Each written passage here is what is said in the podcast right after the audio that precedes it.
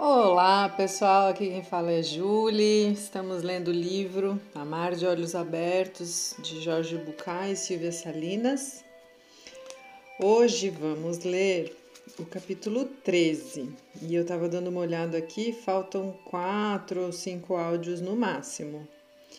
Então estamos na reta final. Eu percebi que os capítulos são um pouquinho mais curtos agora nesse, nesses nessa reta final. No último áudio, se vocês lembram, a Laura estava conversando por telefone com sua amiga Nancy e, e acho que ela estava se dando conta dessa contradição entre a vida particular dela e algumas questões que ela acredita e que ela defende teoricamente enquanto psicóloga. E vamos então ao capítulo 13. Fred, você reviu a lista bibliográfica que enviei? Há uma questão que praticamente não aparece em nenhum desses livros. Eu a chamo de paradoxo do amor ou a dor do desencontro. De modo geral, é o seguinte: o casal real não pode evitar o sofrimento. A pessoa percebe isso e fica sozinha até que apareça o parceiro ideal que justamente pode ser ideal, que justamente por ser ideal não existe. Diante disso, o sofrimento, longe de ser evitado, se repete com frequência. Qualquer relação íntima em que podemos nos abrir e obter encontro, entrega, é uma das experiências mais gratificantes que podemos viver. Nela buscamos contato, amor e intimidade porque esses são as situações que mais nos enriquecem, que nos fazem sentir vivos, que nos enchem de força e de vontade. O paradoxo começa quando percebemos que, ao mesmo tempo, essas relações são justamente aquelas que nos provocam mais dor e sofrimento, muito mais do que qualquer outra. Quando estamos abertos à intimidade, ao amor, ao encontro, também estamos expostos a sofrer e sentir dor, ah, pessoal, deixa eu fazer uma paradinha aqui. Muito, muito importante isso, né? Porque com os mecanismos de defesa que a gente vai desenvolvendo na vida, muitas vezes a gente evita o encontro genuíno, que seria o contato, para daí não sofrer. Mas ao evitar o contato, ao evitar o encontro genuíno, sem todas aquelas barreiras e jogos, acaba também não sentindo o amor, sentindo coisas positivas. Então, muito, muito bacana aqui, olha, vou repetir. Quando estamos abertos à intimidade, ao amor, ao encontro, também estamos expostos a sofrer e sentir dor. A força que naturalmente nos impele a nos deixar levar por nossas emoções e a criar o encontro é confrontada com a tendência natural de ser cuidado para não sofrer, porque estamos conscientes de que, se nos abrirmos a uma pessoa, daremos a ela a chance de nos ferir. Todo mundo tem uma personalidade, uma couraça que não quer correr o risco de ser ferida e que, portanto, se fecha. A criança precisa do amor dos pais e vai estabelecendo sua personalidade para conseguir esse amor. Se eu notar que ganho mais atenção quando estou fraco, vou modelar minha personalidade em torno da fraqueza. Se vejo que sentem orgulhosos quando sou independente, vou desenvolver uma personalidade forte. Vou dizer a mim mesmo que consigo me virar sozinho e que não preciso de ajuda. A personalidade que criamos nos é funcional, pois faz com que sejamos amados. Olha o que eu vim falando aqui, né? A gente vai criando essa, essa personalidade, esse ajustamento. A personalidade que criamos, ela é funcional, né? Dentro das nossas relações primárias, pois faz com que sejamos amados. Criamos uma máscara e nos identificamos com ela. Vamos nos esquecendo de quem somos e do que verdadeiramente queremos. Amor e intimidade só podem acontecer quando nos fazemos presentes para alguém. Mas isso é impossível se estivermos presos em nossa armadura, trancados em nosso castelo ou escondidos em nossa estrutura. Eu tô rindo porque lembrei do livro que eu já li aqui, foi o primeiro livro que eu li no, aqui no Spotify, que é o homem preso na sua armadura, né? O homem preso na armadura. E vale a pena quem não ouviu ainda ou quem não leu, vale a pena ler. Também não é uma questão de descartar essa personalidade. Nós a construímos para enfrentar algumas dificuldades na vida. A ideia é observá-la, entendê-la e perceber quando joga contra nós, impedindo o contato verdadeiro. Esta é a nossa proposta observarmos a nossa maneira especial de estar no mundo, sermos conscientes do papel em que permanecemos estagnados. O paradoxo continua porque não há melhor oportunidade do que uma relação íntima potencialmente destrutiva para voltar a nos encontrarmos e para nos livrarmos de nossas máscaras habituais. Assim, muitas vezes acabamos por resolver esse paradoxo evitando o sofrimento, nos impedindo de amar e nos privando de um encontro íntimo. Em nossa tentativa de dizer não à dor, dizemos não ao amor. E, o pior, o que é pior, dizemos não a nós mesmos. Quando nos apaixonamos, o fato de não estarmos conscientes do amor nos leva, em um primeiro momento, a nos abrirmos e nos conectarmos com o nosso verdadeiro eu. É isto que faz com que a paixão seja tão maravilhosa. Nos damos a chance de nos abrirmos, de não mostrarmos tal como somos. A paixão é o encontro entre duas pessoas como são, como realmente são. Vivemos representando papéis. Fiquei em dúvida, gente. Eu até tinha anotado aqui, não concordo eu escrevo nos, nos livros, né?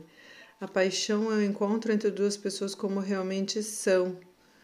E na verdade eu acho que eles vêm desenvolvendo que é o amor, né, que é o encontro. Talvez tenha um erro de escrita, ou talvez eu não estou entendendo, mas vale esse destaque, tá?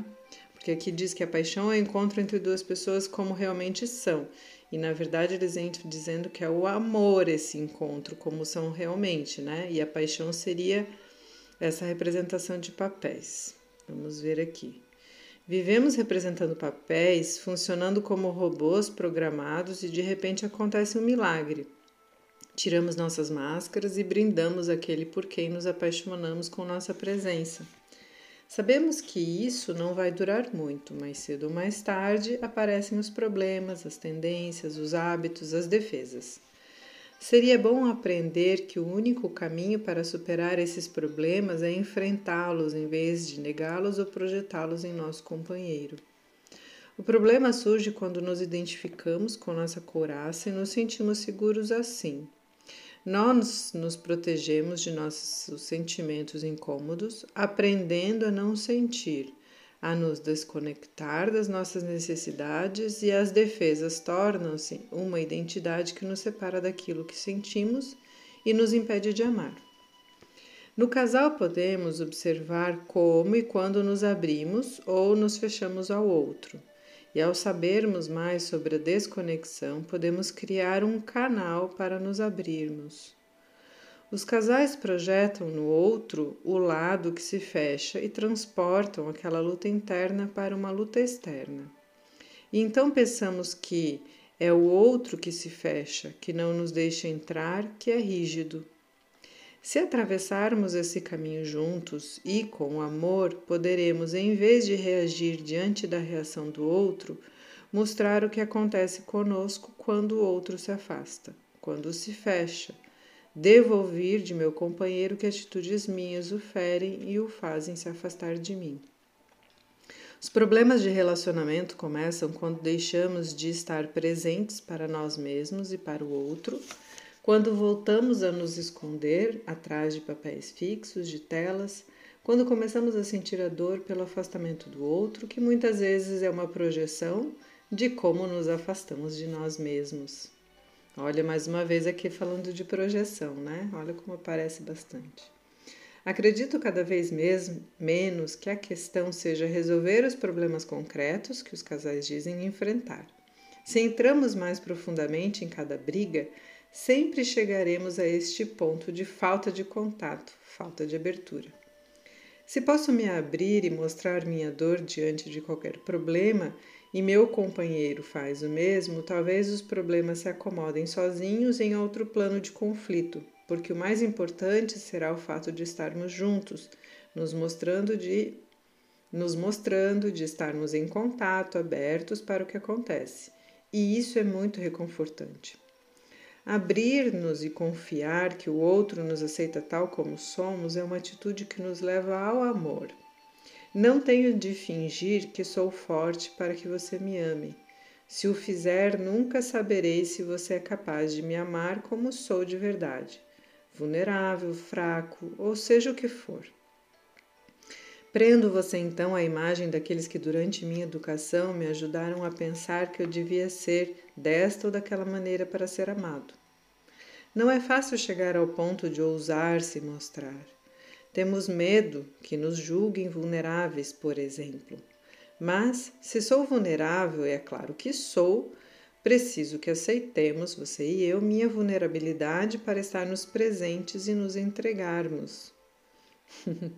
Isso é difícil num casal, porque ambos jogamos esse jogo e se eu me abro e o outro se fecha, a dor é muito grande. Por isso a relação íntima gera tanto sofrimento porque estamos sempre envolvidos com essa problemática, com esse jogo. Talvez isso ajude nossos leitores a observar todo esse percurso em seus relacionamentos e então a agir conscientemente para superá-los.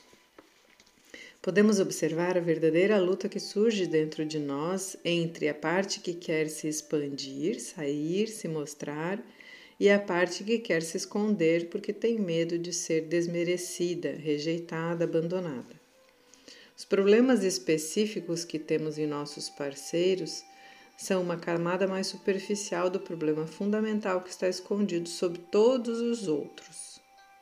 Podemos usar os problemas cotidianos como um meio de acesso aos problemas mais essenciais que são jogados o tempo todo na relação e nesse caminho nos enriquecemos constantemente, porque nos aproximamos cada vez mais de nós mesmos, que é a única maneira de nos sentirmos bem, de ter amor, paz e alegria. Em última instância, é o que estamos buscando, porque todos nós queremos nos sentir bem. O que acontece é que tomamos caminhos inadequados. Fazendo um adendo, assim, eu acho que bem interessante ela falar desses mecanismos todos de defesa e o quanto a briga do casal, as questões que acontecem ali entre o casal, muitas vezes não é daquela situação, mas é de cada um trazendo as suas projeções, as suas questões não resolvidas internas, pregressas, né? Mas que acabam projetando ali no relacionamento. Então, a briga, ao, como ela está dizendo aqui, quando vai ser analisada, quando vai ser olhada, realmente traz aspectos que não é do casal, mas que é dos indivíduos. Às vezes os casais me perguntam: como podemos estar juntos se queremos sempre coisas diferentes? E eu lhes pergunto que, em essência, não, desculpem, e eu lhes digo que, em essência, eles querem sempre a mesma coisa, porque todos nós queremos basicamente o mesmo: poder amar, nos unir ao outro, abandonar a armadura e nos entregar. Talvez a saída seja percebermos que o caminho prefixado se mostrou inútil.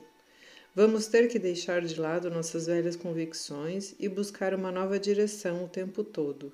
Soltar nossas velhas estruturas para inventar um caminho juntos enfrentar o medo, a confusão e o vazio. Não podemos esperar que o medo desapareça para avançar. Só seremos capazes de avançar com ele.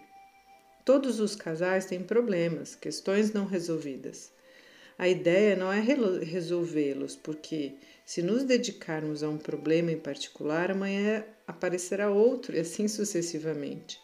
A ideia é nos afastarmos do conteúdo específico do problema e ver o que está acontecendo com base em um outro contexto. Observar os problemas com outro olhar, sem nos identificarmos apenas com o nosso lado, nos afastarmos da ideia de consertar as coisas para acabar com o problema. Esta proposta tem a ver com ir além do que vemos ao primeiro olhar para analisar a questão a fundo. De que estamos falando realmente? Qual é a verdadeira causa das brigas que se expressa dessa maneira particular. Não é fácil ter um novo olhar, porque vai contra a nossa cultura que tende a corrigir as coisas mudando algum aspecto externo. E como essa correção nunca é suficiente, costumamos atribuir a culpa, mais uma vez, à incompatibilidade de personalidade ou a não termos encontrado a pessoa certa. O paradoxo do amor. A propósito, se você gostar, talvez esse possa ser o título do livro. Lau. O paradoxo do amor, né? Interessante. Não quis reler o que tinha escrito, porque sabia que se tratava tanto dela mesma quanto de, de, seus pacientes, e expor essa situação a deixava muito vulnerável, como dizia Nancy. Talvez ela mesma tenha cancelado seu projeto de ter um relacionamento para tentar resolver esse paradoxo, e talvez tenha se enganado. Apesar de sua inquietação, Laura reconheceu que estava aliviada por ter expressado por escrito sua experiência pessoal Queria saber o que Fred diria depois de ler sua mensagem. Tinha poucas dúvidas do que o colega iria perceber claramente o que era pessoal em sua teoria. Porém, Fred era tão distraído que ninguém sabia quando isso iria acontecer. Ela se surpreendeu consigo mesma quando, no dia seguinte, sem motivo aparente, abriu seu e-mail buscando a resposta de Trevor. Isso surpreendeu ainda mais com sua frustração por não encontrá-la. Não era comum que Laura ficasse esperando o que quer que fosse, muito menos uma resposta. O espanto foi se transformando em chateação. A expectativa deu lugar à ansiedade e a frustração tornou-se irritação. Depois de uma semana, apenas uma mensagem havia chegado a sua caixa de entrada. Um convite para o novo congresso da Associação de, para o Desenvolvimento da Gestalterapia. Talvez Fred aceitasse ir de novo com ela, Pensou que gostaria de passar mais tempo com aquele homem com quem tanto se zangava, mas a quem admirava em muitos aspectos. Calma, Laura, advertiu-a uma voz interior que ela suspeitava ser de sua mãe. mas, mesmo que tivesse sido sua mãe, dessa vez Laura não podia obedecer. Ela sentia excitação, sem dúvida aquela ansiedade era algo mais do que parecia. Talvez fosse melhor telefonar para ele e simplesmente lhe pedir que lesse e respondesse sua mensagem. Apesar de nunca ter ligado para ele, tinha anotado em sua agenda todos os números de Fred que passaram em Cleveland. Por que não? Hum. Pegou a agenda, encontrou o número e discou. O telefone já chamava quando leu, quando se lembrou de que Fred tinha lhe dito que não estaria na cidade até segunda-feira seguinte. Desligou sem esperar que a secretária eletrônica atendesse. Ufa! Quatro longos dias se passaram até a mensagem de trebor.hotmail.com chegar. Laura, fico feliz em saber que alguma coisa do que escrevi tenha lhe servido pessoalmente. Acredite ou não, essa frase representou um grande elogio para mim, por valorizar tanto seus conhecimentos e sua experiência me sinto como se Pavarotti tivesse me escutado cantar no chuveiro ou quase. E você, como vai? Pensei que tivesse resolvido seus problemas melhor do que ninguém, mas após ler seu último e-mail percebi que, como todos os terapeutas do mundo, você é muito mais hábil com os conflitos alheios. que sorte! Nunca mais me sentirei sozinho nessas situações de impotência que até hoje me faziam duvidar da minha capacidade profissional. Encorajado por sua atitude, me atrevo a mais. Estou certo de que é um golpe baixo você se retirar do mercado. Entre aspas, aqui, né? Algumas dezenas de homens que conheço matariam a própria mãe para encontrar uma mulher como você. Não estou disposto a aceitar que você não se interesse por nenhum deles, nem admitir que algum seja suficiente para você. Minha proposta é explorar. Deixe o próximo homem que aparecer em sua vida se aproximar e se permita ver o que acontece. Quem sabe? Talvez. Peço desculpas se meu conselho não está à altura de terapeutas como nós, mas tenho a sensação de que às vezes a simplicidade traz as melhores soluções. Tenho mais duas coisas a dizer. Eu estive pensando no título do livro. Reli o que você escreveu sobre paradoxos e me lembrei de uma passagem de um livro de é, Margaret Yourcenar. Não recordo nas palavras exatas, mas diz mais ou menos assim: Amar-te de olhos fechados é amar-te cegamente. Amar-te olhando-te de frente seria uma loucura. Quisera eu que me amassem com loucura. E pensando nessa ideia e na mensagem do nosso livro, pensei em lhe propor o seguinte título: Amar de olhos abertos. Pense nisso, acho que tem muito a ver conosco. Hum, que lindo, gente. Vou repetir aqui, ó. O que essa, essa passagem que ele se inspirou diz, né? Amar-te de olhos fechados é amar-te cegamente. Amar-te é, olhando-te de frente seria uma loucura. Quisera eu que me amassem com loucura. Todos queremos, né? E por fim, algo que não tem nada a ver com o que eu disse até agora, ou talvez tenha. Você se lembra do meu ex-paciente, do aquele meu amigo e ex-paciente Roberto? Sim, o do conto do Egroge. Pois bem, acontece que falei sobre seus comentários e ele ficou fascinado mais do que eu com sua clareza e inteligência. Imediatamente me disse que queria se consultar com você sobre alguns aspectos de seu relacionamento. Você poderia atendê-lo mesmo que por apenas algumas sessões para orientá-lo? Não quero que lhe, lhe ofereça nada. Não quero que lhe ofereça nada. Apenas queria que eu atendesse como um paciente qualquer que cobre seus honorários e depois, se quiser, me dê sua opinião sobre o caso. Se sua resposta for positiva, como espero, me diga para que o número para que número ele deve ligar para falar com você. Agradeço antecipadamente, Fred. Em seguida, Laura escreveu uma mensagem curta. Tinha adorado o título inspirado naquele, nesse autor, porque em uma única frase sintetizava muito do que eles queriam transmitir. Sem dúvida, poderia marcar algumas sessões com Roberto e mandou seu endereço, seus telefones e seus horários no consultório. Sua mensagem não dizia uma só palavra sobre qualquer outra coisa. Laura sabia, embora não tivesse mencionado, que o convite de Fred para continuar tentando a mobilizara e que aquilo a manteria ocupada por um bom tempo.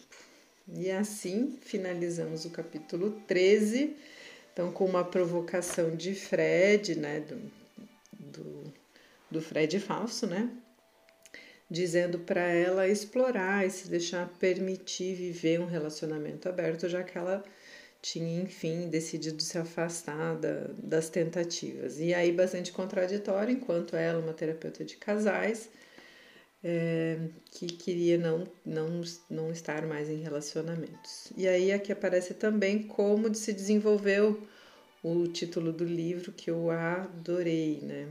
Gostei muito. Amar-se de olhos fechados é amar cegamente. E muitas vezes a gente ama de olhos fechados e na verdade não é amor, né, como ele já vem falando, é mais essa questão de, de você gostar no outro que você espera que o outro te dê e não o que ele realmente é.